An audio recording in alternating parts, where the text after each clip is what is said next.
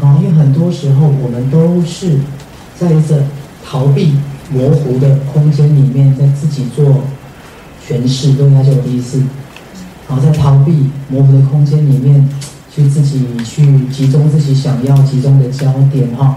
那有时候根本没有好好的去在去所谓的面对啊，甚至问对方：哎，你是这个意思吗？还是其实你不是那个意？啊，所以常常我们认为的所谓的沟通，都隐藏着非常非常多的误解在里面，有了解吗？啊，所以我的意思是说，沟通常常是生活上好像最简单的，可是常常也是生活上让我们觉得最困难的，最困难的。啊，有时候你说一个意思，其实你明明没有那个意思，可是对方也许误会了你。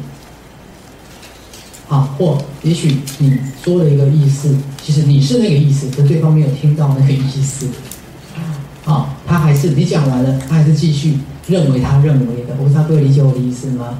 所以常常人都在自己的主观当中，啊，人也真的常常都在自己的认为当中。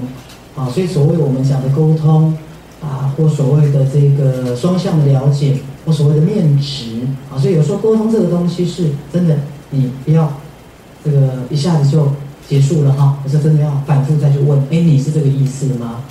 啊，那有些人的言语里面可能也会隐藏着多重的讯息，啊，比如也许有些人啊，表面上是在称赞你，其他底下是在攻击你；有些人表面上是在攻击你，可是他骨子里是在肯定你；有的人表面上好像是尊重你，可是也许他骨子里他其实是想要控制你；有的人好像表面上在控制你。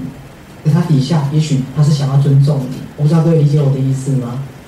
好，所以每个人在沟通过程当中，那你如何回去好好的关照你自己的内心？那甚至如果有疑惑的地方啊，是否在啊问一下对方的感觉啊？因为常常但是在沟通当中，我们其实甚至我们自己都会发出矛盾的讯息。其实骨子里我是想控制你，可是表面上我又知知道我不能这样讲，好，我又。必须要用一个温和的包装，可以理解吗？好像包装，可是里面也许有我的攻击性，有我的批判性，跟有的我有我的主观在里面。